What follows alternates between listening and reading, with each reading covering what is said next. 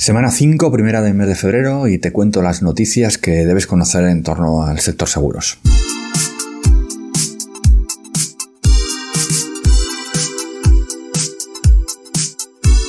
Pues voy directo al grano y, te cuento las noticias. La primera de ellas eh, viene de tu espacio digital más seguro, de Territorio Seguro, que es un, proyecto de comunicación sobre seguros que, hacen corredores de, seguros y personas alrededor del sector y con artículos propios muy interesantes y que te recomiendo. Este lo firma eh, mi querido amigo Jorge González de Zaragoza, corredor de Zaragoza y dice, ahorra realmente al cambiar de compañía de seguros o la publicidad te seduce.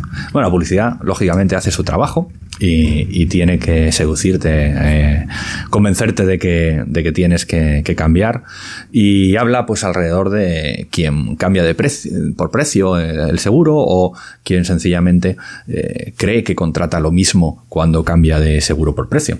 Esto es algo que está muy asumido, ¿no? Que bueno, si lo que tengo que encontrar es la oferta más barata, y ya está, porque todas son iguales. Y bueno, pues acaba Jorge eh, con una frase rotunda que, dice, puede ser que, pase, que pagues menos, pero no necesariamente habrás contratado el mismo seguro. Es más, que puedo afirmar que no has contratado el mismo seguro al cambiar de compañía. Y esto es una, una verdad con un templo y que no hay que parar de, contarlo. Por, mucho que los comparadores te, digan nada más terceros con lunas y te saquen 18 precios de terceros con lunas, pues lógicamente el precio es diferente porque lo que pagan son cosas distintas. No hay más. Eh, en función de lo que la compañía paga, es lo que, lo que tú vas a tener que, pagar de, cuota. Y no hay más cascaras. Y bueno, pues interesante el artículo de de Jorge, eh, hay, que, hay que leerlo y hay que seguir territorio seguro. La segunda de las noticias es del economista y, y, dice, este es el dinero que debes tener ahorrado a los 30, a los 40 o a los 50 y así funciona la fórmula Green.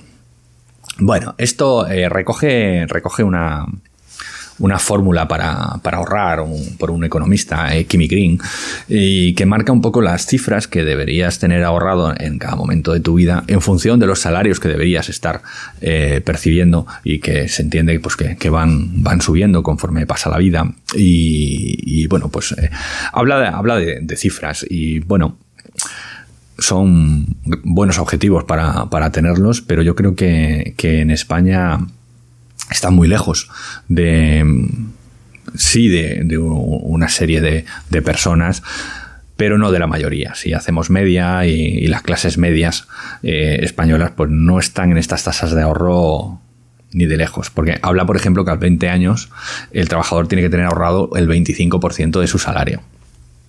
Y bueno, pues puede ser. Y a los 30, eh, el 100% del salario anual, ¿no?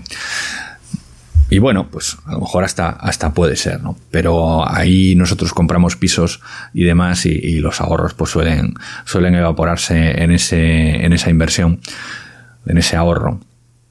Y después, claro, cuando habla de con 50 años el, el, trabajador debe tener ahorrado el cuádruple de su salario anual, aquí empieza a complicarse ya las cifras. ¿no?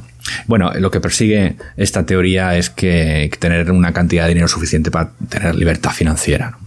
También es cierto que eh, en España pues contamos con las pensiones públicas que tienden a ser cada vez menores, a, coger un poco la línea de, lo que hay en el resto de Europa, que van a seguir siendo cada vez más bajas, pero que aún siendo pequeñas y llegando a ser mucho más pequeñas en los próximos 15-20 años, es una ayuda importante. Entonces, bueno, pues a lo mejor estas cifras son perfectas para tener en la cabeza e, ir hacia para conseguirlas y tener una, jubilación más tranquila pero también pues son excesivamente eh, intensas ¿no? en su forma de, conseguir esas cifras ¿no? aparte de bueno de que según vas teniendo más dinero pues se van acumulando las, estos ahorros si se están haciendo bien las, las inversiones adecuadas entonces bueno pues un artículo para para echarle un vistazo, analizar y, aprender un poco también de,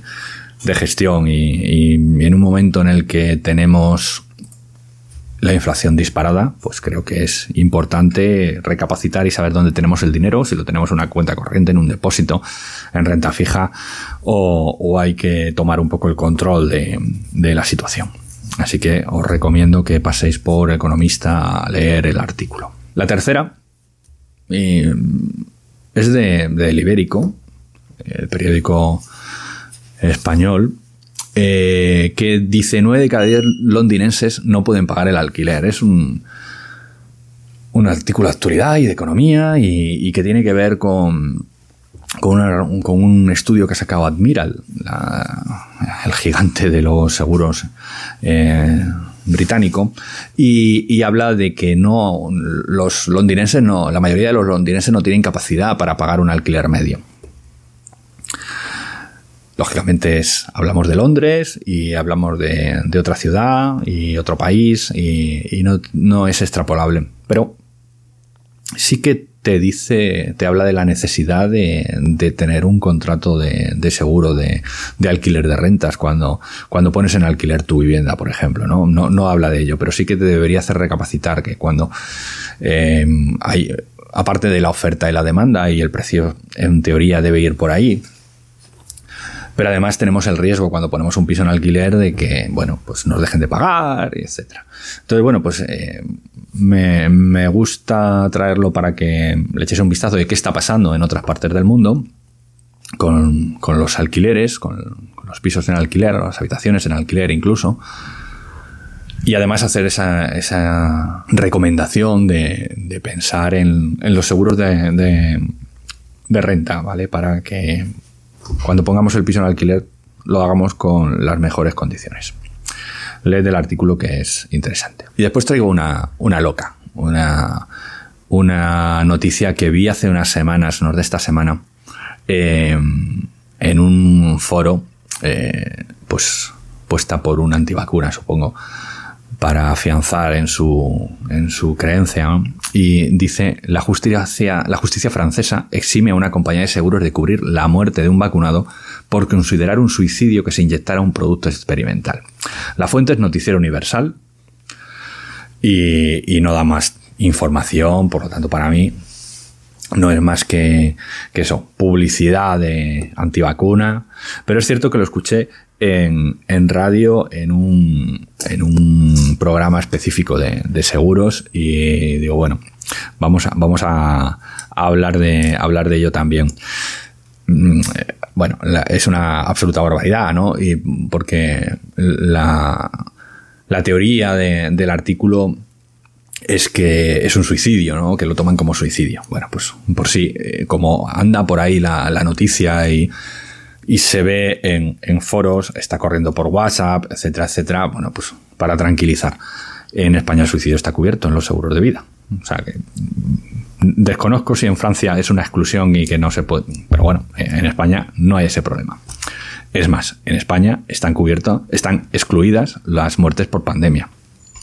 Eh, y se están pagando todos los seguros que tienen que ver con pandemia, tanto los tratamientos de, de salud eh, para las pólizas de salud como los seguros de vida, los seguros de decesos, de, mm, o sea, absolutamente todo. Con lo cual, tranquilidad, si te llega esta noticia, entre comillas, lo de noticia, porque creo que se corresponde poco con la, con la realidad, pero bueno, ahí, ahí está, que tranquilidad, esto es una chorrada. Y hasta aquí las noticias de esta semana. La semana que viene, a ver si me da tiempo a, poder eh, grabar porque tenemos la semana del seguro. Eh, entre el 15 y el 17 de, febrero se celebra la semana del seguro y otra vez presencial. Así que pasaré por allí algún buen rato.